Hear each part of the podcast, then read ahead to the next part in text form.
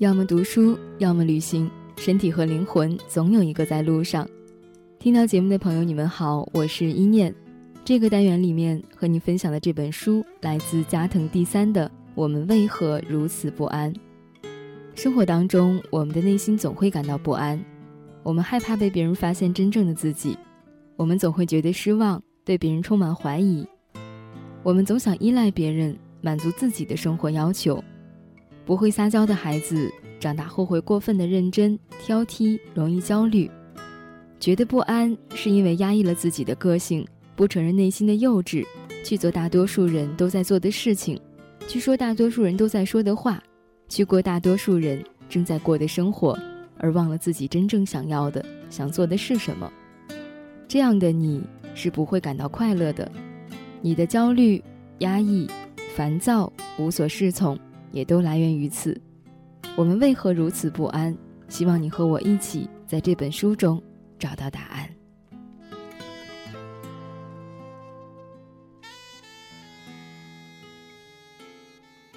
你怎么就成了过分认真的大人？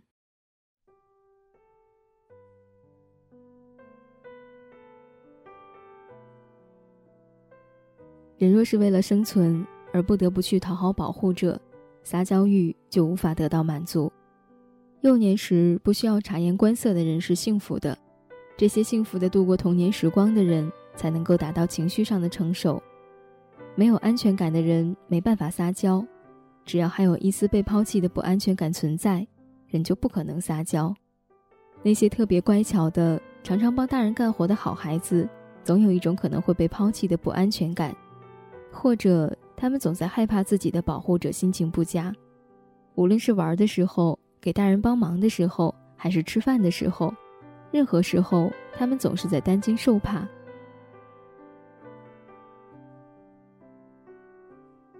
一直无法对人撒娇的孩子，多数都会成长为过分认真的大人，认为唯有处处认真，他人才可能喜欢自己。这些过于认真的成年人，即便有时想要撒撒娇。也没办法表现出来，他们往往是客客气气，对人敬而远之。究其原因，就是我刚才所说的，过于认真的人没有安全感，他们对于人际关系没有安全感，他们心理上的依赖感很强，对他们来说，得到周围人的好感是非常必要的。而从小培养起来的认知告诉他们，如果撒娇的话。会失去他人对自己的好感，因此也就没办法撒娇。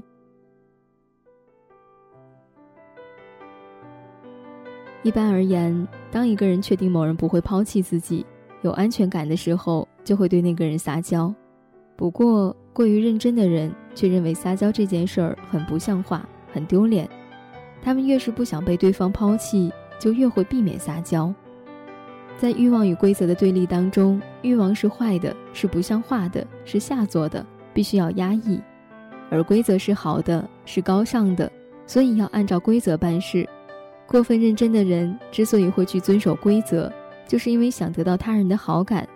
然而，这正是他们的悲哀。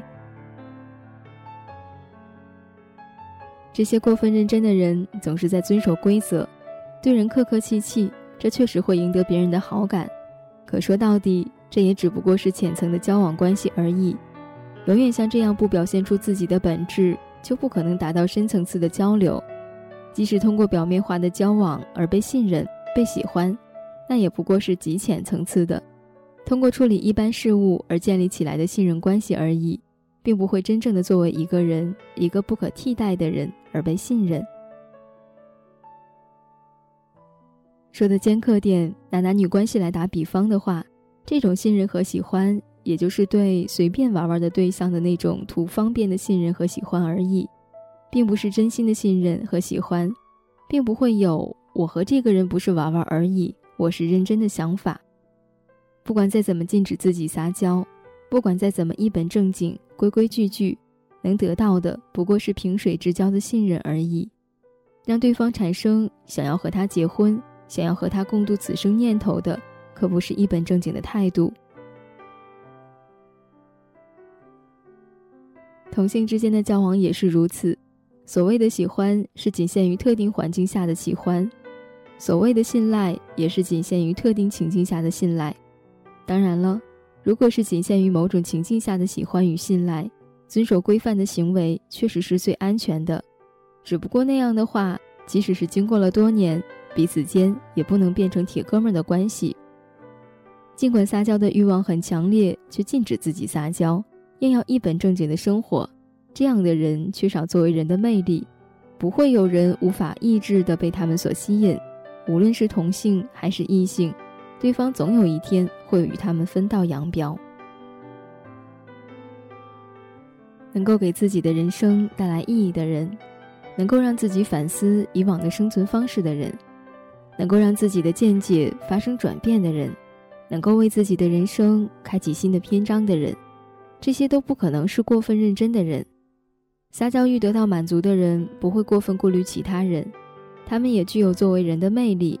所谓作为人的魅力，能够让对方得到确定感，也可以说这个人的存在本身就能给别人带来人生的意义。那些在心灵深处渴望撒娇却对谁都没办法撒娇的人，是最成问题的。这种人表面上被所有人信赖。但谁也不会发自内心的信赖他。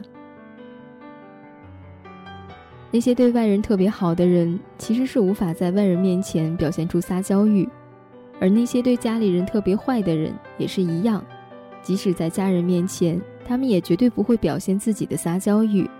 之所以会在家里摆张臭脸，是因为他们在家里更容易被内心的撒娇欲所影响。